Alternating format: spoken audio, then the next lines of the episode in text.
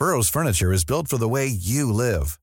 From ensuring easy assembly and disassembly to honoring highly requested new colors for their award-winning seating, they always have their customers in mind. Their modular seating is made out of durable materials to last and grow with you.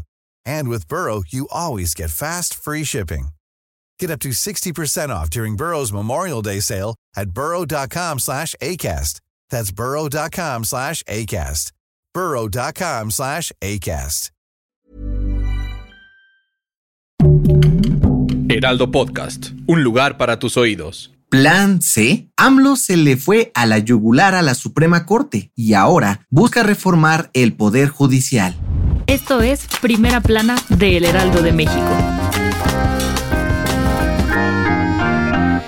Como te lo contábamos ayer en este podcast, la Suprema Corte de Justicia de la Nación le dio cuello a la primera parte del Plan B de la reforma electoral, cosa que no cayó para nada bien en Palacio Nacional. En la mañanera de este martes, AMLO aseguró que el Poder Judicial está podrido, porque jueces, magistrados y ministros de la Suprema Corte solo están al servicio del bloque conservador. Y para evitar más descalabros, el Presi tiene claro qué hacer ir por el carro completo. Sí, López Obrador llamó a los ciudadanos y sus simpatizantes para que en junio del 2024 voten parejo por todos los candidatos de la 4T para así no solo ganar la presidencia, sino también la mayoría calificada en el Congreso. Con esto dijo que Morena y sus aliados podrán hacer una reforma al Poder Judicial para terminar con la corrupción que existe en él. AMLO aseguró que antes de terminar su sexenio va a presentar esta propuesta de reforma y con ello mantener su transformación aunque ya no esté en la silla grande. Ese será su plan C.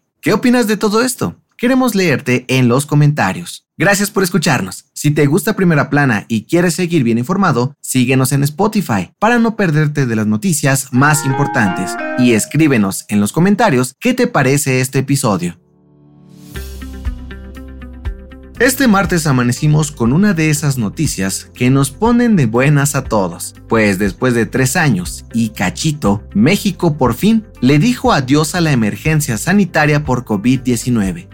Así es, en la mañanera de ayer, el subsecretario de Salud, Hugo López Gatel, dio a conocer que AMLO firmó un decreto en el que se declara el fin de todas las acciones extraordinarias con relación a la pandemia de coronavirus en el país, pues cerca del 94.9% de la población está inmunizada, ya sea por haberse vacunado o contagiado además de que la tendencia de casos, hospitalizaciones y muertes se ha mantenido a la baja. El gran anuncio que ya muchos esperábamos con ansias llegó apenas unos días después de que la Organización Mundial de la Salud y países como Estados Unidos dieran por terminada la emergencia sanitaria. Pero ojo, esto no significa que el COVID haya desaparecido, sino más bien que se controlará de una manera diferente, por lo que las autoridades hicieron un llamado a la población para no bajar la guardia y mantenerse informados sobre nuevas campañas de vacunación.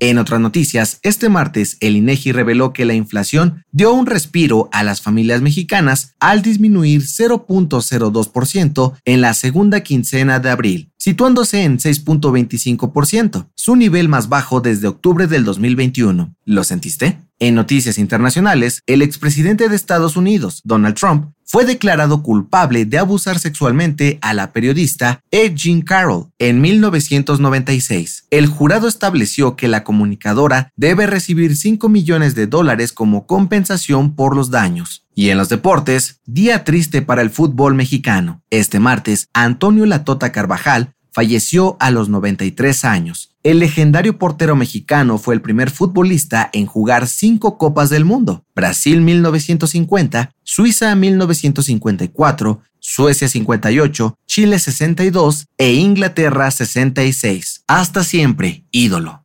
El dato que cambiará tu día.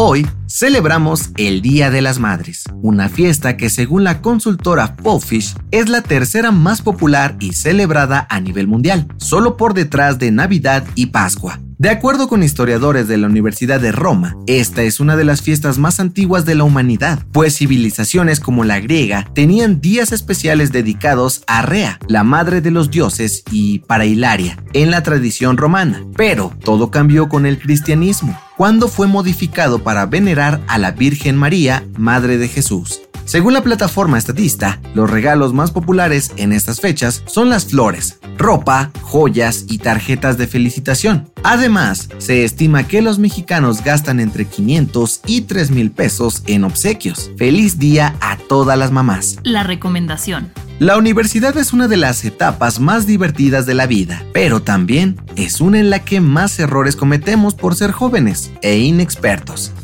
No, no eres el único. A todos nos pasa. Escucha el nuevo episodio del podcast Preguntas Tontas para Todos, donde Fergay y Nuria Ocampo recuerdan su época de estudiantes y hablan sobre los errores más comunes que cometemos siendo universitarios. Yo soy José Mata y nos escuchamos en la próxima. Esto fue Primera Plana, un podcast del Heraldo de México. Encuentra nuestra primera plana en el periódico impreso, página web y ahora en podcast.